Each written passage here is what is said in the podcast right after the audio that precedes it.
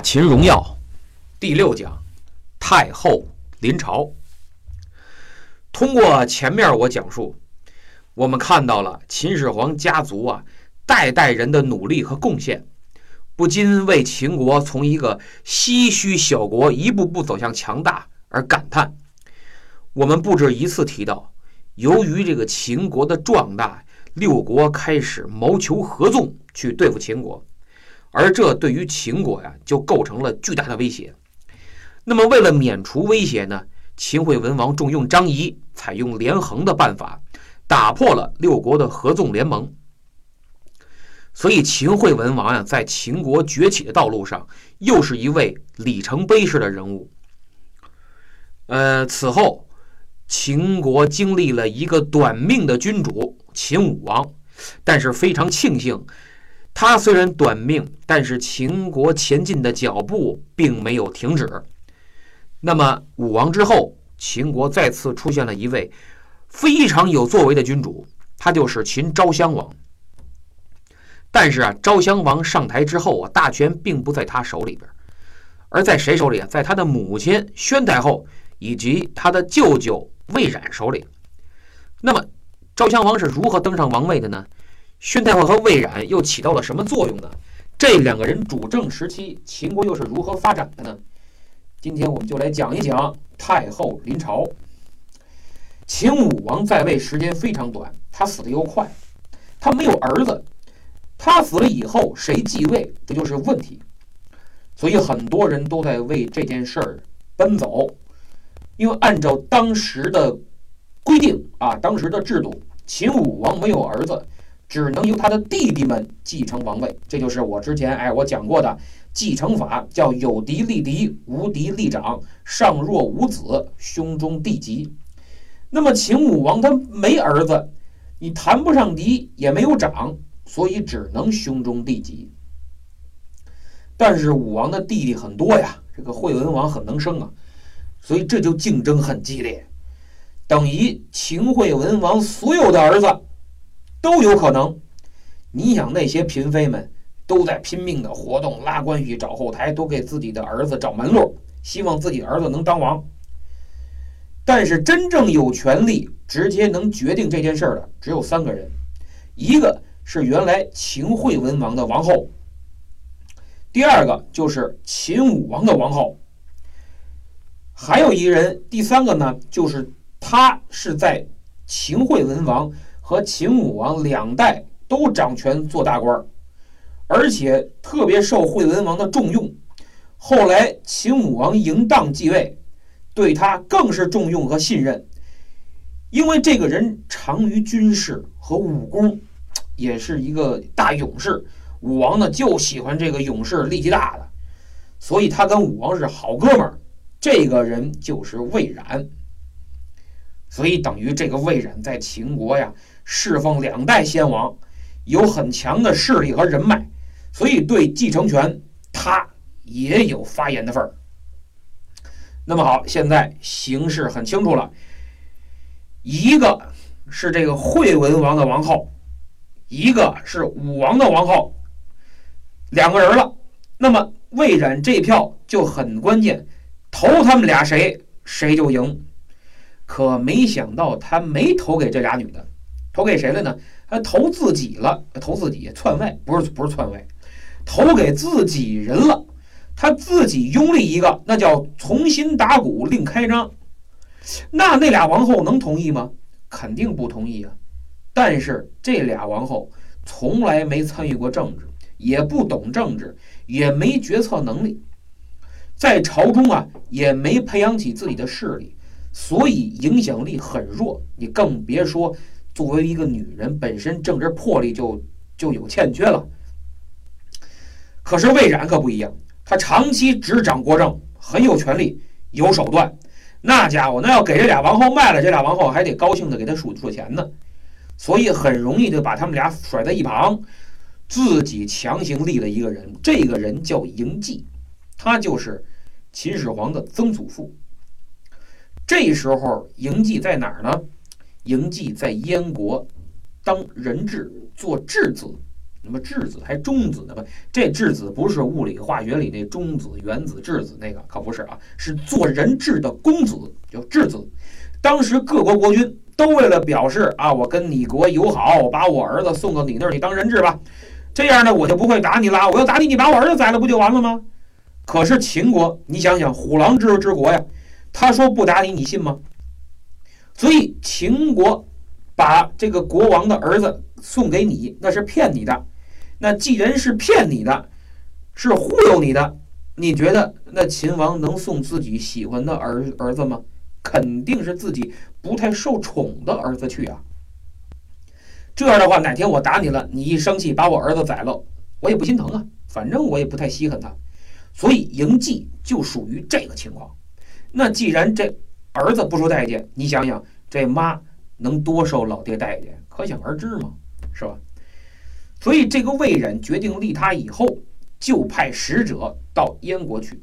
燕国的国君也愿意做个顺水人情，就把在燕国作为人质的嬴稷给送回来了。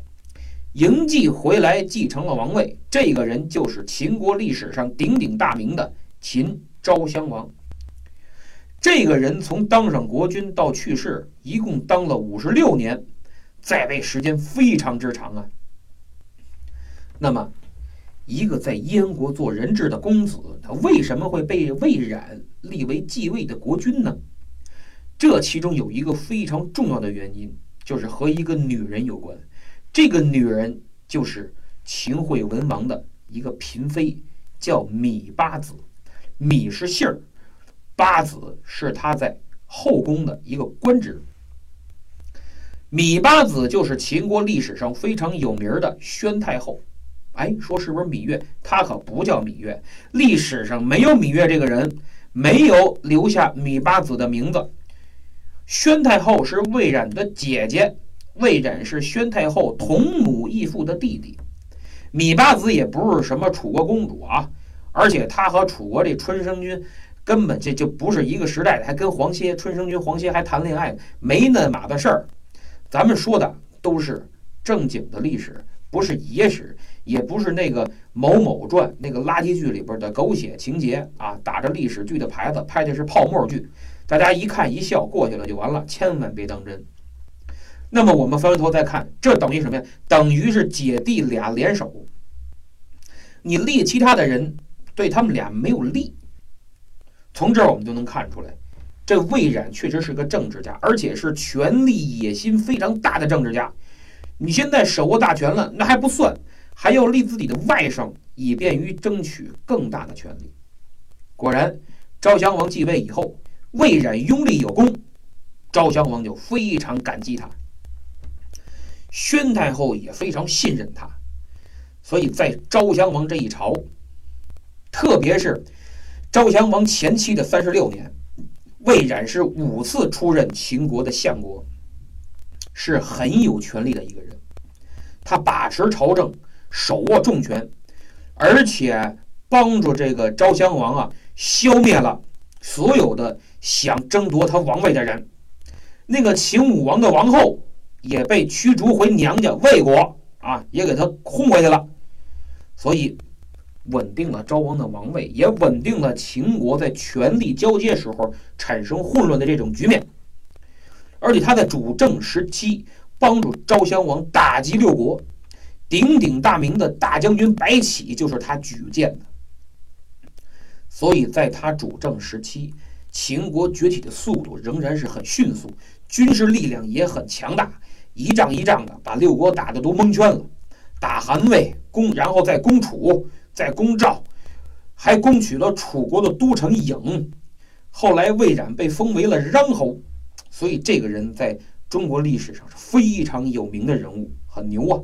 那弟弟是牛人，姐姐呢？姐姐也挺牛。这宣太后也是个非常厉害的角色，她能让自己的儿子在众多兄弟当中胜出，姐弟俩双打。如果姐姐水平差，你老拖弟弟后腿，这比赛肯定输。所以呀，宣太后也是一个非常有政治头脑的女人，而且呢，她开创了太后临朝的先河。之前没有，她是第一人。昭襄王年幼继位嘛，宣太后以太后之位主政，太后这个称谓也是从她开始的，所以她是中国历史上很多个第一啊，都是她创造的。他联合自己的弟弟，把儿子扶上王位。你想想，这中间的政治斗争啊，很激烈。他一个女流之辈，他弟弟那边要是发球，姐姐这边接不住，那哪行啊？所以他不仅接住了，不丢分而且还正分这就非常了不起。宣太后除了非常有政治头脑，也是一个非常奔放的人，个性很张扬。秦本来就地处边陲，常年和戎族啊等少数民族打交道。所以习俗啊有些粗犷、开放，所以中原的那些国家呀，也因为这个有也有点看不起秦，啊，觉得他们有点野。那么百姓开放，太后也开放。宣太后在外交场合就公然敢拿黄段子来打比方。有一次，楚怀王派兵攻打韩国，当时呢，韩襄王。多次派使者向秦国求援，帮帮忙，但秦国的军队一直是按兵不动。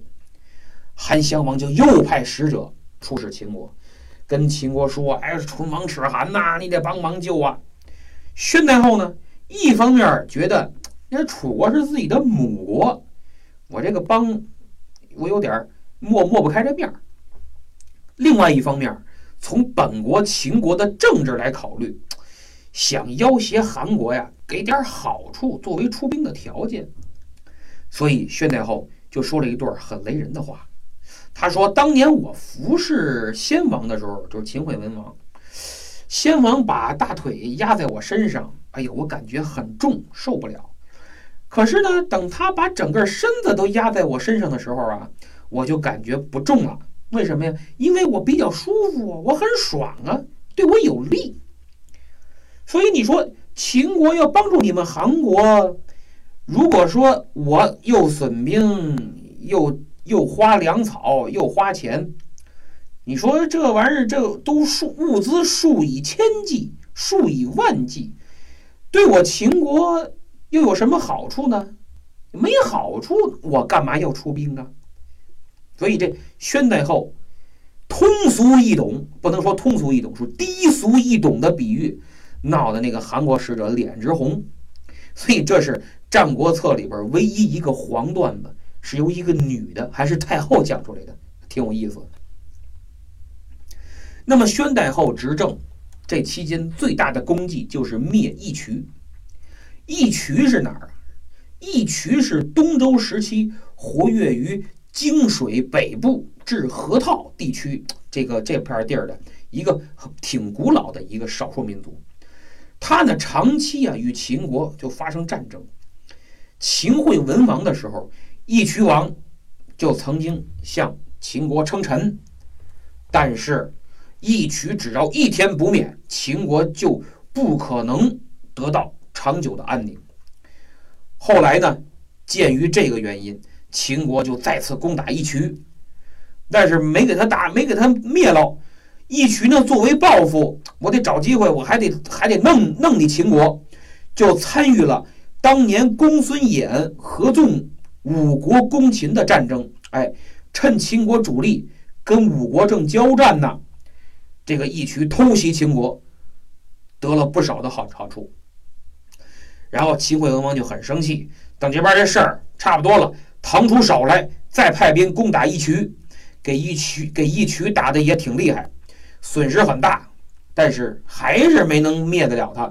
这个义渠还是保留了一定的实力。等到了昭襄王时时代，义渠已经成为了秦国的心腹大患，必须剪除。你不把他除了，我秦国就不能踏踏实实的收拾东方各国。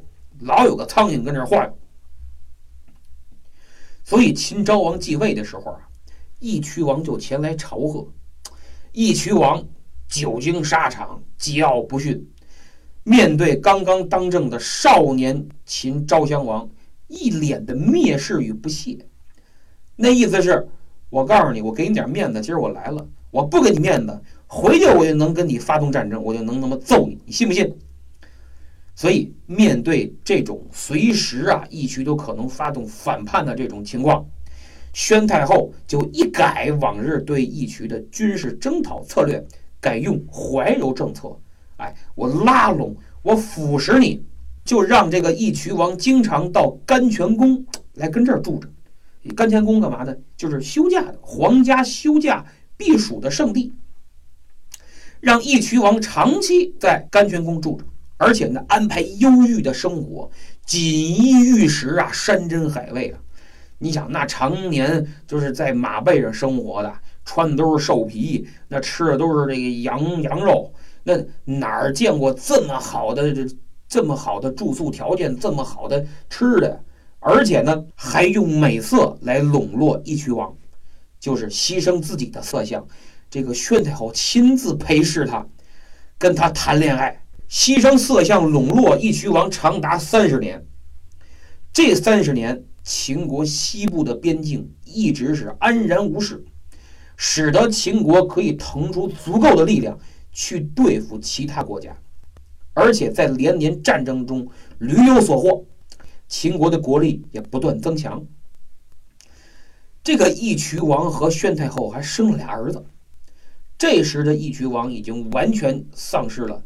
对秦国的警惕，于是三十四年后，公元前二百七十二年，秦国的国力已经十分强大了，不必再畏惧义渠的威胁了。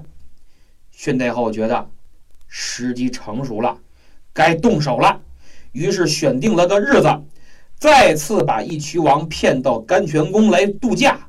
他一来就把他给宰了，然后立即发兵攻打义渠。把义渠就给灭了。这样一来，甘肃、宁夏一带原来是义渠占着那部分领土，全部都并入了秦国。从此，秦国西部边陲之患彻底的消除了。所以，为宣太后的玄孙秦王嬴政最终统一六国，成为秦始皇奠定了基础。所以宣太后的功劳啊，一点不逊于上回我们讲的张仪、司马错攻取巴蜀。那么这个宣太后，她一共执政了四十一年，她是中国历史上第一位太后，太后的称谓就是由她来的。刚才我们讲了。那么她在位期间，和弟弟魏冉一起辅助昭襄王管理国事，啊，开创了女性执政的先河。但是呢，非常有头脑，姐弟俩。为秦国的崛起也是呕心沥血，创造了很大的功绩。那么，宣太后既然她的能力一点都不亚于后来的武则天，怎么她的事迹啊史书上记载的很少呢？这个有很多原因。第一呢，是受过去传统这种制度的影响，女性嘛，你不能老是抛头露面的。女性在当时历史上的地位啊，特别是政治地位啊，一直是很低的。不仅是她，你中国历史上很多杰出的女性，在史书啊记载都很少。这不光是她。第二呢，是由于年代久远，很多资料啊也已经失传了，也不全，都是支离破碎的片段。第三呢，宣太后个人的品行，就是作风上有点不好，后宫生活也比较乱。养了很多男宠，为这个后世啊，呃，特别是受礼教这个影响，后来的从宋代开始啊，从宋代开始啊，对他的这个评价几乎也都是以贬损为主，不是很客观。其实就就像对武则天一样嘛，他为什么给自己立一个无字碑啊？也就是他呢知道后世对他评价肯定是贬损的多，所以我什么都不说了，你自己爱说说去吧，后世你们随随便说，一样的事儿，其实。宣太后十分宠爱一个情夫，叫魏丑夫。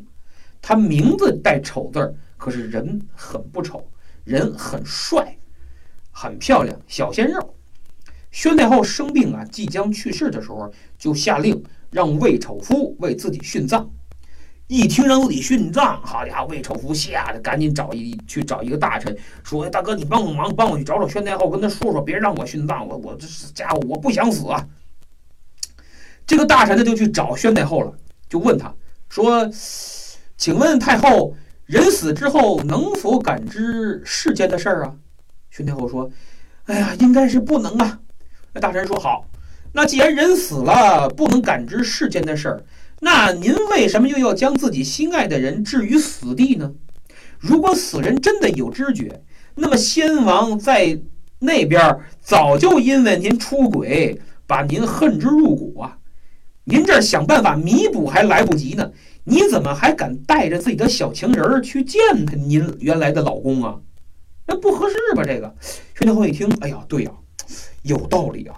算了算了算了，别让魏丑夫跟我一起去了啊！就撤销了让魏丑夫跟他殉葬的这个指指令。那么，宣太后临朝的这些年，不断给弟弟魏冉信任，姐弟俩抱成团儿。他们制定的策略是向东进攻。从秦国往东看，上边就是北边，北边是赵国。当时赵武灵王胡服骑射，对赵国进行大刀阔斧的改革，使国力非常强大。强大到什么程度？强大到赵武灵王动了念头要。灭掉秦国，所以秦国东扩不能走北边，只能走南边。为什么首选南边？因为你走南边，宣太后是楚国人，南边就是楚国，楚国呢还容易麻痹大意，防范心理小。为什么？因为刚才我说了，宣太后是楚国人，魏冉这些人也都是楚国来的。所以呢，就容易造成秦楚亲近的假象，让你放松警惕，我对你才能先拉后打，边打边揉。所以从这儿我们能看出来，包括上次我们讲的张仪欺欺楚，到现在你看看他老是阴谋诡计的去算计楚国。所以说，在秦一路强大的过程当中，楚国是受欺负最多的。谁让你楚国是秦国最大的威胁呢？所以后来楚国被灭以后。就流传一句话，叫“秦灭六国，楚罪无罪”。楚就最有强烈的复仇色彩。后来还说叫“楚虽三户，亡秦必楚”。你像那个项羽，后来灭秦打的那么坚决，下手那么狠，就是因为来替楚国报仇的。好，他怎么拉拢楚国的？秦昭王上台以后，给楚国发信。利用楚国弱国的心态，向楚国抛出橄榄枝。楚国忙不迭的就赶紧接着接着了，就约请楚怀王相会，说我把雍之地呀还给你。哎，楚怀王很高兴啊，哎呦，我得到点土地，我当然高兴了。楚怀王就天真的以为楚秦关系缓和了，我们现在挺好了。这叫什么呀？这叫视之与利益，用利益来引诱你。哎，宣太后特别懂利益。是吧？还用这个黄段子来低俗易懂的去阐述利益嘛？好，这边给了楚国地，楚国安抚了，踏实了。那边秦就开始伐韩魏，出中路伐韩魏。你这样楚国就不帮忙了，多好！韩魏呢，一看楚国你不帮忙，因为点小地儿，因为点小利儿，你就开始不帮忙是吧？成嘞。然后韩魏。缓过神儿来，联合齐国就来攻打楚国。楚国一看，哎呦，这来打我了，不行，秦国你得帮个忙，大哥你得帮帮着我。楚怀王就赶紧派太子到秦国当人质。这就是谁？这就是太子恒，后来的清襄王，就派太子恒到秦国来当人质。咱俩好，你得帮帮一帮我。这个呢，太子恒呢，到了秦国以后啊，不检点，不争气。在秦国打死了一个大夫，把一官儿给打死了。这个，所以太子恒一害怕，自己就跑回来了，就跑回楚国了。秦国一看，嘿，我这正想找理由跟你闹掰呢，想打你呢。行，拉完了你好打吗？我这正发愁没理由呢。太子恒闹出人命来了，正好我就借题发挥了。等于秦国想睡觉，太子恒就给秦国送枕头来了，发兵伐楚。这时候呢，秦就赶紧再归还一些土地给韩魏，哎，还是用利益来引诱这俩哥们儿，说我打算打楚国了。之前这楚国你不是这个楚国把你们俩给得得罪了吗？咱们一块儿打。所以从这儿我们就能看出来，这个楚怀王啊，就让人牵着鼻子走啊。这。个太天真了，真是天真无邪呀！你不想想，秦国能真心跟你好吗？啊，说是娘家人，娘家人怎么了？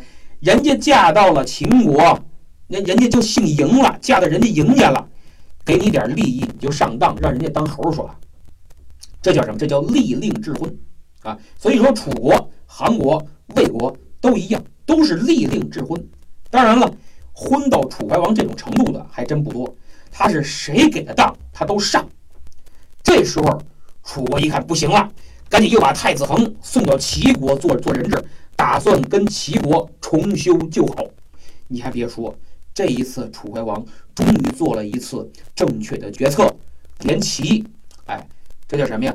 这叫愚者千虑，必有一得；智者千虑，必有一失。这句名言是哪儿的？是《史记·淮阴侯列列传》里的，用到这儿非常合合适。就是楚怀王终于做了一次正确的决策，秦国真有点害怕。然后。秦昭襄王赶紧给楚怀王写了封信，找了很多理由，说什么咱们俩之间没事儿，都是你儿子不懂事儿，小孩儿嘛，没关系，咱可以商量，又不是什么大事儿。秦昭襄王就说：“说今秦楚不欢，则未令诸侯。就是咱们俩关系不好的话，怎么号令天下诸侯呢？你瞧瞧，赶紧给楚怀王戴个高帽，就相当于什么呀？相当于这么多诸侯，就咱俩最牛，就咱俩能指使得了他们。”有点像那个三国里边，曹操跟刘刘备，哎，天下英雄唯使君与操耳，就就咱俩，就咱俩。楚怀王还真吃这一套，高帽一戴，就当然了，觉得哎，这个秦国可能真是想跟我好，是吧？那那要不然咱再谈谈？秦国说，咱们再约一次，哎，我再传一局，咱再来一次，把这事儿说开了，哥俩就什么事儿都没有了，就就算了，好吧？楚怀王就心动了，这时候。屈原站出来了，说：“不行，不能去，咱们要坚决的联齐，因为屈原是个联齐派，走联齐路无限的。但是楚怀王这个人呢，他有一个特点，有一个本事，就是什么呀？就是凡是正确的意见，他是肯定不会听的，也邪了。所以屈原是使劲拦，都没有拦住。结果楚怀王还真去了，去了就被囚禁起来了。”楚怀王着急呀，这玩意儿不让回家了，这哪受得了啊？这不行啊，回不了家，就找机会跑了。一跑跑哪去了？跑到赵国去了。赵国也不敢接，又被秦国给抓回来了。抓回来之后，楚怀王气性还挺大，一生气气死了。楚怀王一死，楚国赶紧把太子恒从齐国给接回来，登上王位，这就是楚顷襄王。顷襄王上来就和秦断绝外交关系了，你把我爸弄死了，不跟你玩了。秦国一看，好小子，刚上来就想跟我炸刺儿是吧？大举进攻楚国，把这个楚国打得跟烂酸梨似的。然后昭襄王就很高兴啊，一个家伙这不行，这天下装不下我了，都按捺不住心中喜悦的心情，就想称帝。但是呢。这个秦昭襄王一想，我一个人称帝不行，我一个人称帝，那不成众矢之之的了吗？就想拉着一个人，谁？齐国，想拉着齐王一块儿称帝。这样一来呢，一是能讨好齐国，你看我很看重你，咱俩关系不错，我是西帝，你是东帝，我打别人，你别伸手，你就看着，这行吧？第二呢，齐国也是个大国，而且是老牌的大国，两个大国都称帝。其他小国想找咱俩的麻烦，也得掂量掂量。当时齐闵王一听，哎，这不错呀，称帝好啊。但是苏秦劝他，你别称帝，你别这么干，咱们的实力跟秦国比不上。秦国脑袋大，顶得住帝号，咱们是齐国不行，咱还是有多大屁股穿多大裤衩吧，啊。否则弄弄得这个东方各国诸侯都恨咱们。你说他要是联合起来打秦国，他们是打不过秦国的，又不是没打过，对不对？可要是联合起来打咱们齐国，可真够呛，咱可顶不住。秦闵王也不傻呀，想了想还真是有道理，所以秦闵王就没称帝，不仅没称帝，还联合三晋啊，就是韩赵魏联合三晋，还有燕。又来个五国伐秦，你不是要称帝吗？你要篡，你要篡位啊！你把周天子放在什么地儿？找个借口就叫五国伐伐秦。没想到这节骨眼儿上，苏秦呢又给齐国出个馊主意，说咱们正好就手，趁着各国都忙不迭的，忙不过来，咱把宋给灭了。好，这一灭宋，东方各国急了，转而攻攻齐，齐国就差点被灭国了。其实跟灭国也差不多了。当时，这就是谁？这就是苏秦玩无间道，哎，给燕国当特务，到齐国来，来把齐国给败坏了。秦国一看，好啊，机会！你们不都乱吗？互相打的挺严重的，赶紧怎么样？秦国就趁乱去攻打楚国，要给予楚国前所未有的打击。我把你打趴下，打得你再也站不起来。你原来楚国不是还挺强大的吗？对吧？有那么一个成语叫“朝秦暮楚”吗？怎么回事？就是这帮小国啊，早上这个都依附秦国。等这个晚上发现楚国很强大，又依附着楚国，这叫朝秦暮楚，就是这么来的。我要把你彻底的从我的威胁名单上驱除，让你楚国没有一点还手之力，今后对于我统一不再造成任何威胁。于是，公元前二百八十年，秦国就进攻楚国，主将就是大将军白起，是魏冉推荐的人啊。秦国三路大军向郢楚国的首都进发。一路是白起的主力，另外一路是司马错领着军队出武关，还有一路是从蜀地过过来的。这一仗啊，那白起下手非常狠呐。这个白起号称叫人屠，就是屠夫的屠，就杀人的，杀人屠夫，人屠，杀人不眨眼的将军。这场仗里头来了一个什么呀？水淹淹城，淹城是哪儿啊？淹城这个地方是楚国都城郢的屏障，如果这儿挡不住，郢肯定就丢了，都不要再想了，没有任何悬念。所以在淹这个地方，楚国人是拼死抵抗。白起一看，行，挺费劲是吧？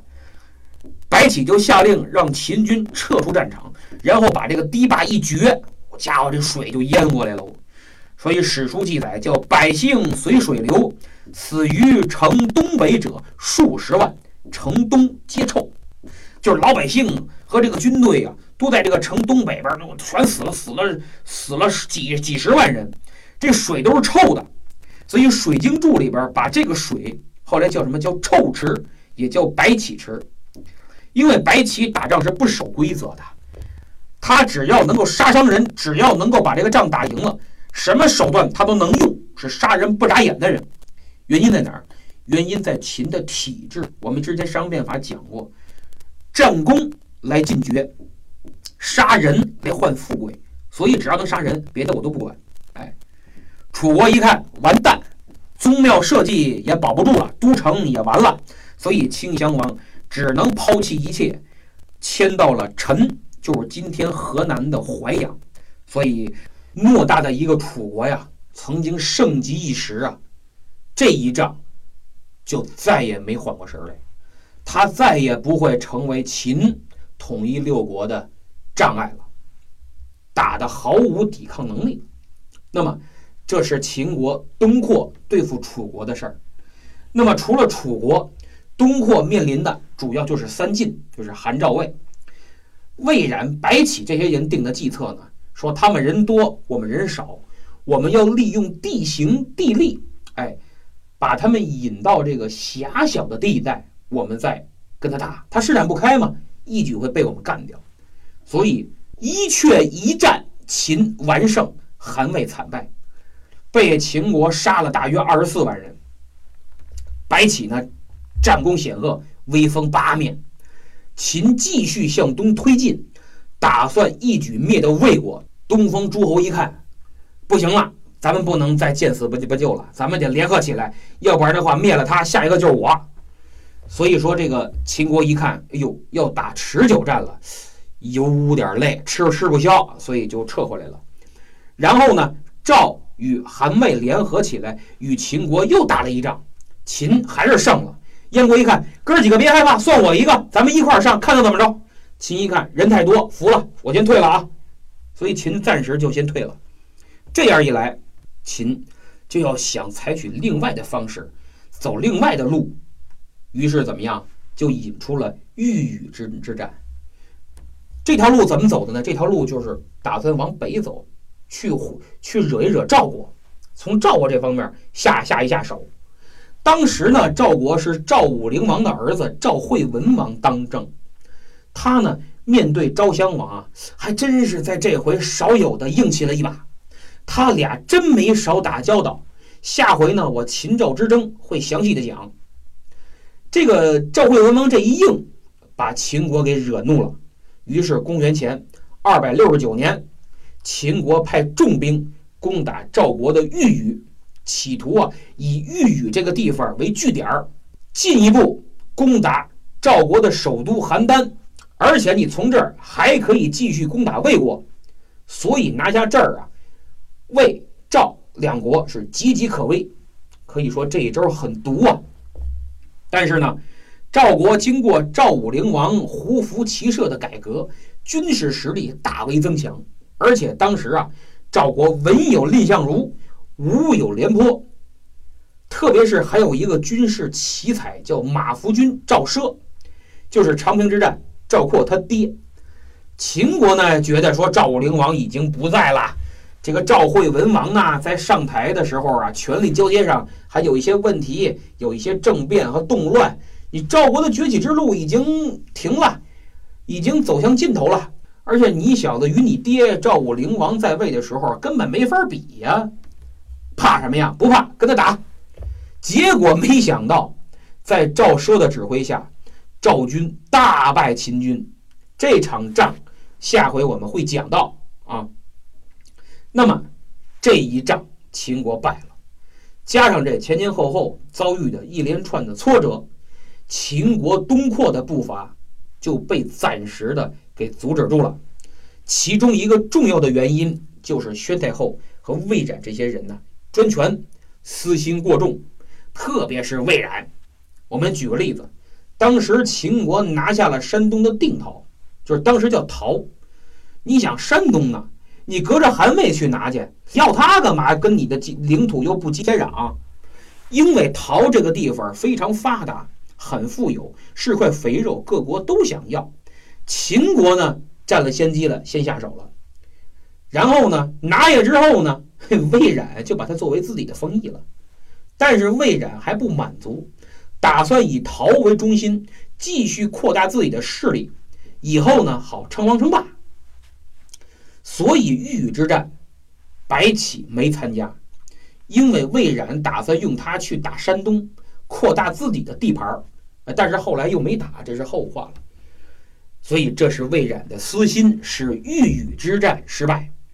再比如，秦国数度围攻魏国的都城大梁都没攻下来，都是魏冉怕灭掉魏国，影响到自己的势力、自己的利益。